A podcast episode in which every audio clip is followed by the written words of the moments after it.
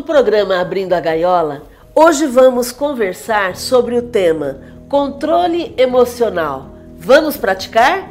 É um convite que queremos fazer para você a partir da quarta parte de O Livro dos Espíritos, das Esperanças e Consolações, na questão 970, quando Allan Kardec pergunta para os espíritos: em que consistem os sofrimentos dos espíritos inferiores?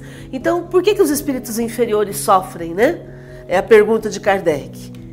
E a resposta é: Bom, você quer falar? É, eu queria só comentar, porque é, existe às vezes né, um, um, uma abordagem psicológica, ah, as pessoas ficam querendo negar o sofrimento, o sofrimento faz parte. Sim, o sofrimento faz parte da vida. Aliás, a gente vai é, desenvolver a nossa inteligência emocional à medida que a gente é, lida com o sofrimento. Então, não é para não é para desqualificar o sofrimento, é para validar o sofrimento e entender que tem solução. Ainda mais com a visão espírita, né, Márcia? Onde somos espíritos, princípios inteligentes do universo destinado à felicidade. Então, se está sofrendo, se existe um grau de infelicidade, é porque isso tem uma causa. E hoje, o programa Abrindo a Gaiola vai ser nesse sentido quer dizer, para você abrir as causas do seu sofrimento e praticar aquilo que a gente vai estar sugerindo, entendendo que estamos aqui também como aprendizes, né, Márcia? Você é psicóloga, eu sou psiquiatra, mas antes disso somos espíritos num processo evolutivo. Então, na pergunta 970, quando ele pergunta em que consistem os sofrimentos dos espíritos inferiores, a resposta dos espíritos é a seguinte: são tão variados como variadas são as causas que os determinam, e proporcionados ao grau de inferioridade, como os gozos o são ao grau de superioridade. Podem resumir-se assim: invejarem o que lhes falta para ser felizes e não obterem. Então, isso é uma causa de sofrimento. Isso. Verem a felicidade e não poderem alcançar essa felicidade. Isso também é causa de sofrimento. Pesar, ciúme, raiva, desespero, motivados pelo que os impede de ser ditosos, também é causa de sofrimento. Remorsos, ansiedade moral indefinível, desejam todos os gozos e não os podem satisfazer. Eis o que os tortura. Então, a gente vai falar sobre controle emocional para a gente não entrar nesse sofrimento do qual a gente está comentando, né? E é interessante porque a resposta do espírito para Kardec, bom, primeiro a pergunta de Kardec, né, uma pergunta extremamente pedagógica, e a resposta é muito atual. Veja que ele fala de emoções do, do dia de hoje, inclusive ele cita a ansiedade. Né? Então, vamos lá. Então entenda que você é um espírito num corpo material, encarnado, né? Você é uma individualidade encarnada.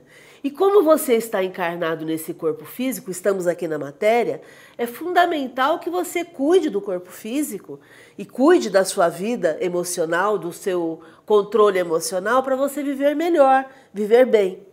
Quando você está emocionalmente saudável, você consegue gerenciar melhor os vários elementos da sua vida e consegue lidar com mais calma e, e, e, lidar com uma gama de emoções com mais tranquilidade. Então, esse é o nosso objetivo: é desenvolver controle emocional. Né? essa habilidade em lidar com controle emocional, olha, lembrando que nós estamos fazendo uma referência ao livro dos Espíritos, questão 970. Procure aí que você vai encontrar. É, é, essa habilidade em lidar com as emoções, que é o que a gente chama de autocontrole ou controle emocional, é o valor mais importante nos dias de hoje. Por quê? Porque a todo momento nós somos submetidos a provas. E se eu, se eu, quanto mais habilidade eu tenho com esse controle, melhor eu vou lidar com as provas. É um bom jogador, né, Márcio? O bom jogador é aquele que não recebe a bola na banheira lá, né, pronto para fazer o gol. O bom jogador de futebol, nós estamos falando, é aquele que recebe a bola de qualquer jeito, domina a bola, vai driblando ali os desafios, vai superando os obstáculos até chegar ao gol. A sua vida, minha vida, apresenta desafios. E nós recomendamos desenvolver o que chamamos de resiliência, que é quando você fortalece a confiança em si mesmo para ter a capacidade de superar qualquer circunstância que surja. A resiliência é um termo que vem da física, né? Na física, resiliência é a capacidade de retornar à forma original após ter sido submetido a uma deformação. No sentido figurado, é a capacidade de se recobrar mais facilmente ou se adaptar à má sorte ou às mudanças. Então, não importa o problema que te alcance, importa a sua capacidade de passar por ele e voltar ao seu estado normal com rapidez e bem. Um dos filósofos do estoicismo, né, Epíteto, é, ele falava sobre isso, quer dizer, como é que você lida com os problemas ou os desafios que a gente prefere chamar, né? Então você não tem controle sobre as situações que, que acontecem, mas você não controla o externo. Você não controla o externo, mas você pode controlar o que é que você vai sentir diante do que acontece fora de você. Numa resiliência, nessa questão da resiliência, a gente poderia citar, por exemplo, a caneta. Ela tem baixa resiliência, né? Porque se eu forçar aqui, ela vai quebrar e não vai retomar ao que ela era antes. O papel, ele já tem uma resiliência maior. Quer dizer, eu amasso, né? Mas se eu esticar aqui, ele volta, embora fique aí com algumas marcas. Já o pano, né? Ele tem uma resiliência maior ainda que o papel. Eu vou amassar o pano e aí ele volta ao que ele era antes. Então, o espírito, quer dizer, você desenvolver essa capacidade de, de manter a sua integridade emocional, isso também vai contribuir para o seu progresso espiritual. Entenda que bem-estar emocional é uma construção diária. Todo dia você vai desenvolver a capacidade de produzir emoções, produzir humor, produzir pensamentos e sentimentos positivos e todo dia você vai treinar se adaptar quando você é confrontado por uma adversidade ou por uma situação estressante. A vida não vai parar para você se preparar. Eu sempre digo que o mundo não gira. Né? Ele, ele, ele, vai, ele vai balançando, ele vai capotando. Né? Ele apenas não gira num sentido, ele balança para todos os lados. Então, os acontecimentos não vão esperar você estar bem para que eles venham. Então, em primeiro lugar, você cria o hábito de pensar e agir positivamente. Esse é o primeiro ponto.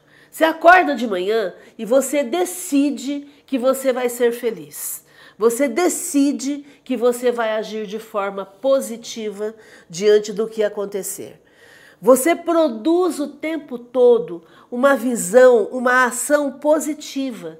E aí, naturalmente, você vai interagir com tudo e com todos com esse ponto de vista produtivo, com esse ponto de vista bom, resolutivo, né? Resolutivo porque encontra a solução, né? vai em direção à solução. É lógico que sempre ressalvando, de acordo com a questão 920, 21 e 22, quando a gente fala assim, acordar de forma positiva, tem gente que não tem onde morar, não tem o que comer, não tem renda, não tem nada. Então, para esses espíritos, realmente é muito mais difícil. E para isso existe a lei divina, a lei de justiça e misericórdia. E óbvio que cabe a nós, inclusive, contribuir através do amor ao próximo para que isso diminua. Veja, Márcio, que na questão 970 ele fala lá de mágoa, ciúme, raiva, desespero, ansiedade, remorso, é, inveja, é, ou seja, quase tudo que pode acontecer com a pessoa todo dia. Né? E aí, começando por esse primeiro ponto, é onde ele vai começar a desenvolver habilidade emocional. O segundo ponto, Quando surge um desafio, quando, então você já acordou de forma positiva, na medida do possível, né? Você está tá com essa visão positiva da vida. Um segundo ponto, quando surge um desafio, quando surge uma, uma turbulência que te desestabiliza, que te perturba, você usa toda a sua capacidade de pensar e agir para rapidamente voltar ao estado de equilíbrio. Então é como se você estivesse caminhando a passos firmes que é acordar de manhã com a visão positiva. Daí, de repente, você tropeça e você cai. Quando acontecer isso, quando acontecer um desafio que te derrube, que te anule, imediatamente recomponha-se. Imediatamente busque estar no estado de excelência. Por quê? Porque voltar a esse estado de equilíbrio, voltar a esse estado normal, de bem-estar vai te facilitar a vida, vai facilitar com que você lide com os desafios. Ai, Márcia, mas eu caí, eu ralei todo o joelho. Então, você vai cuidar melhor do seu machucado se você estiver bem. Em vez de simplesmente ficar esborrachado, como se fala né, na, na, na, na gíria, ficar esborrachado no chão, levante-se, sabe, sacode a poeira, né? Dê a volta por cima. É essa a ideia. Porque os desafios existem para provocar a, o seu progresso espiritual. Ao mesmo tempo, alguns desafios existem para mostrar que, meu amigo, minha amiga, já está na hora de mudar um certo comportamento, uma forma de pensar. Porque quando o problema se repete, né, significa que tem uma mudança para ser processado. Então, por isso que a gente sempre fala, aprender, crescer e mudar.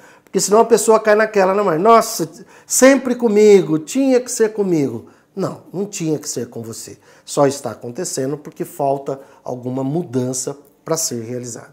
Outro exemplo. Você tem uma viagem que você planeja, que você está esperando muito, mas às vésperas de viajar você adoece ou você se machuca gravemente e não consegue viajar. Qual que é a tua postura diante dessa situação? Você se culpa, se enfurece, fica irritadiço, briga com o mundo? Ou você entende que o corpo material é perecível, ele se machuca e esse tipo de, esse tipo de coisa acontece? E aí é interessante porque uma vez que eu entenda que faz parte do contexto, é, incidentes acontecem, coisas não planejadas acontecem, é, eu consigo planejar para um próximo momento. Eu fico livre para, em vez de sofrer, ir para uma, uma próxima etapa que é fazer um novo planejamento. É, passar para a próxima página. Tem uma, uma, uma, expressão em inglês que a gente usa, next, uhum. né? Próximo, né? Quando a gente fica pensando, próxima página, vamos lá, o que, que eu vou fazer a, seguinte, a seguir? É, o próximo passo, né? Essa é a ideia. Uma outra, um outro exemplo também, você espera uma promoção no teu trabalho. E de repente, quando tudo estava programado, isso não acontece. Ou você espera um, um, um, ser, ser contratado em algum emprego e aí a contratação não acontece. Você se sente rejeitada, se sente rejeitado, fica ressentido, briga com o mundo, sente decepção, sente raiva, ou você se fortalece para construir uma carreira ainda mais sólida e buscar uma oportunidade ainda melhor ou um outro, uma outra colocação. Então, é ter essa mentalidade positiva e partir para a ação em vez de ficar na vitimização. E em cima disso, às vezes as pessoas falam assim: ah, fique tranquila, tudo passa. Não sei se tudo passa, porque não é bem assim tudo passa, né? Foi Deus que quis. É, foi Deus que quis, tal. Não, não é assim. Vai passar se você mudar. Se você mudar, vai passar. E não é uma questão de simplesmente passar.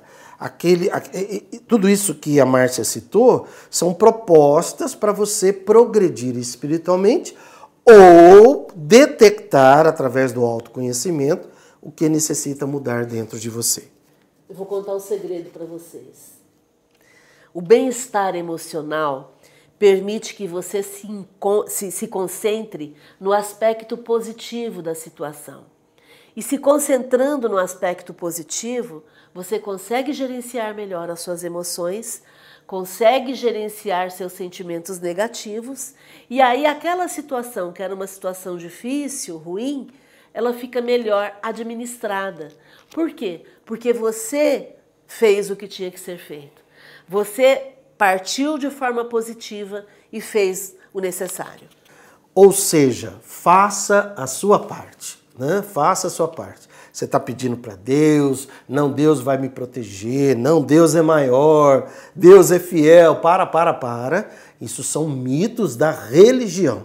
E com Kardec, principalmente nos atributos divinos, nós aprendemos que tudo que cabe a Deus através das leis naturais está sendo feito.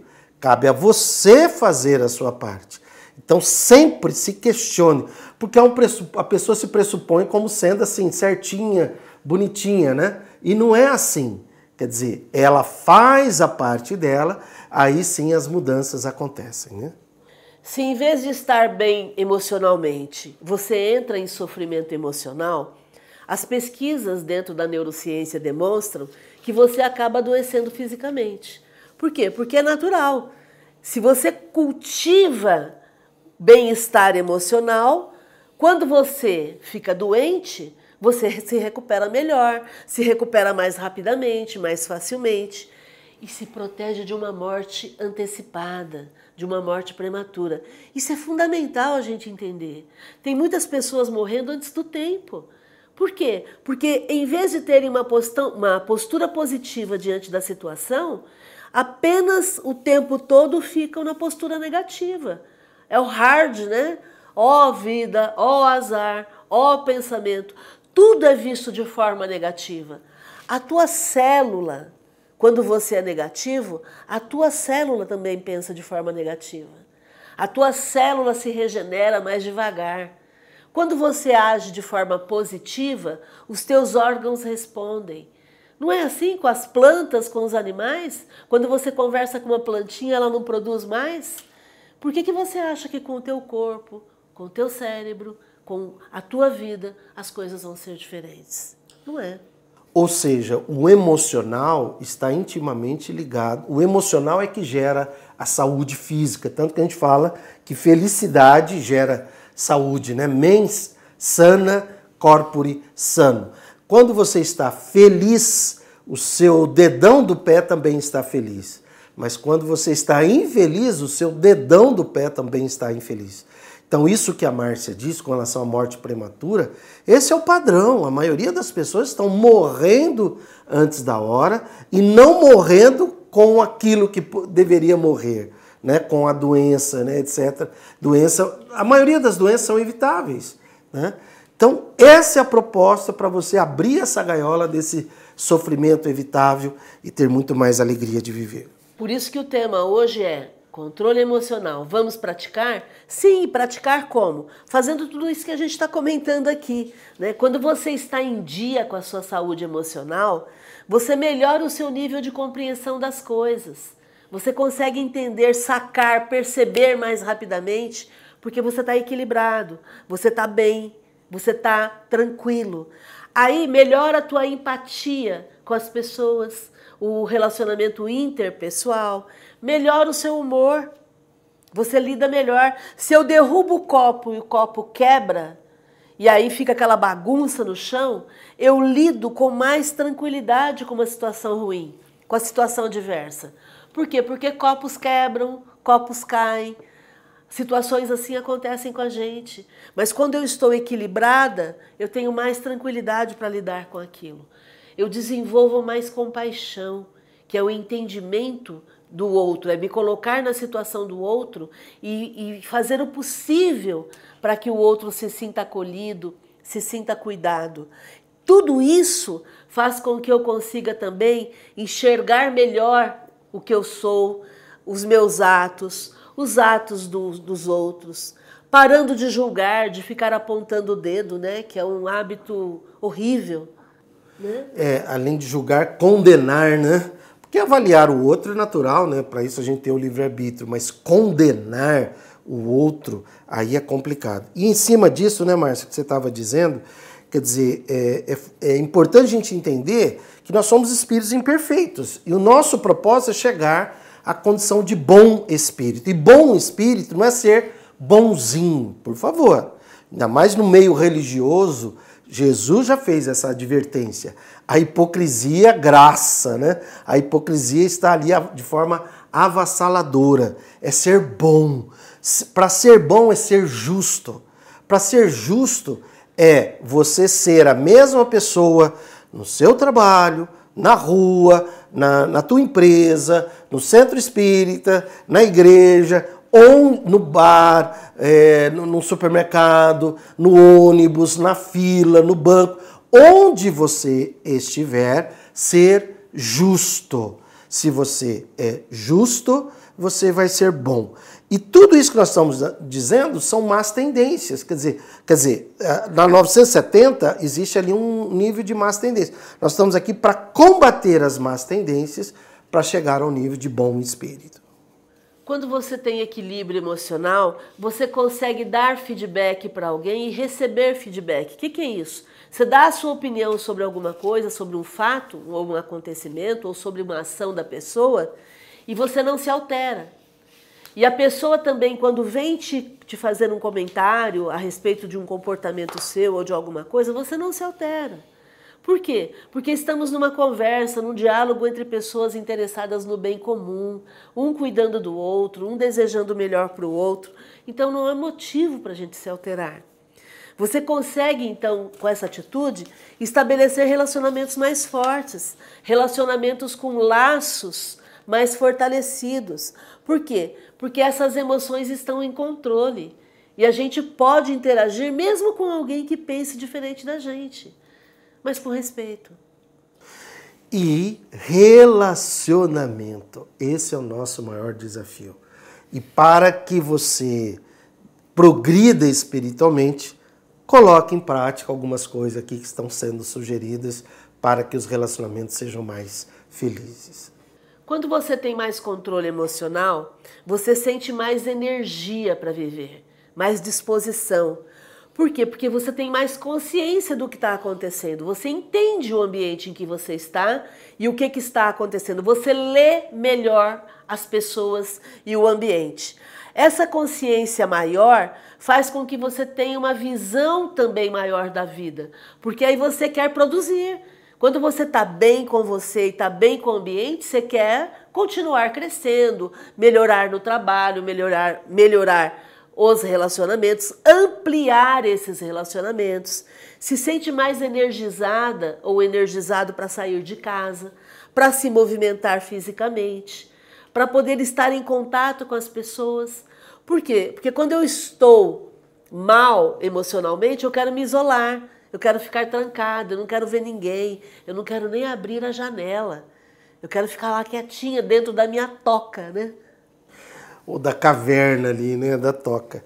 Então veja, primeiro você pensa, aí as emoções vêm em função do que você pensa, então vem emocional, e aí é que vem o espiritual. Né? Nenhuma influência espiritual negativa vai te deixar mal.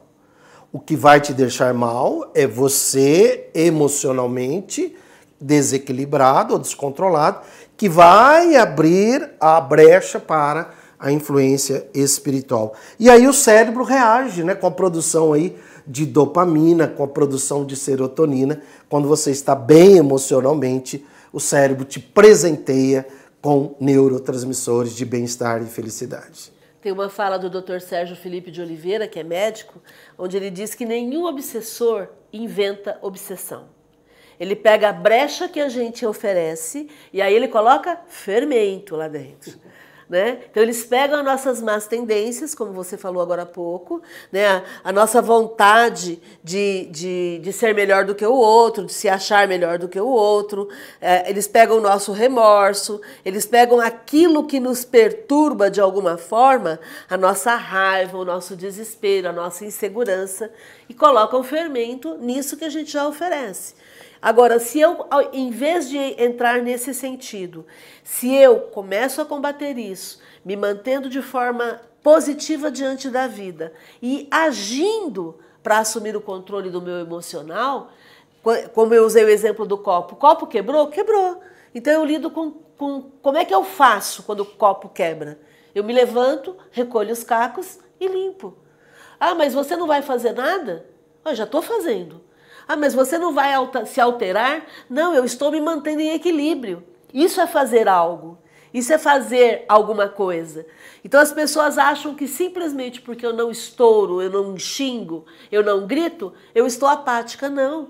Eu estou fazendo muito esforço para me manter serena. É o exemplo do pato ou do cisne no lago, né? Quando a gente vê o pato nadando, é tão bonito ver o pato deslizando o cisne deslizando, a gente olha, olha que tranquilidade, que calma. Até o momento em que eu pego a câmera e coloco debaixo da água, para poder ver como é que o pato, o cisne faz para manter-se deslizando. Lá debaixo da água ele está assim, ó. Ele está se movimentando de forma acelerada e por fora está sereno.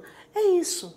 Eu posso me manter serena, eu posso me manter equilibrada e fazer todo, esfor fazer todo o esforço para manter essa serenidade sem desgaste, sem me deformar.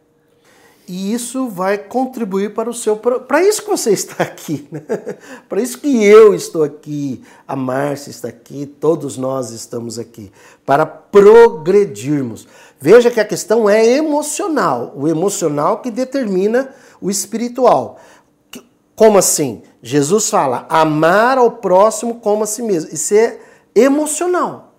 Emocional. À medida que você vai aumentando a sua consciência nesse sentido, você vai praticando, você vai progredindo espiritualmente. Quando a sua consciência sai do individual e vai para o coletivo, quando você começa a pensar até mesmo na justiça social, no bem comum, não só pensar em você, no alto amor, porque aí seria egoísmo, você vai ampliando o seu amar. À medida que você vai ampliando o seu amar, você vai progredindo como espírito, até que chega um momento em que o orgulho e o egoísmo dentro de você desaparecem totalmente e você se livrou das más tendências.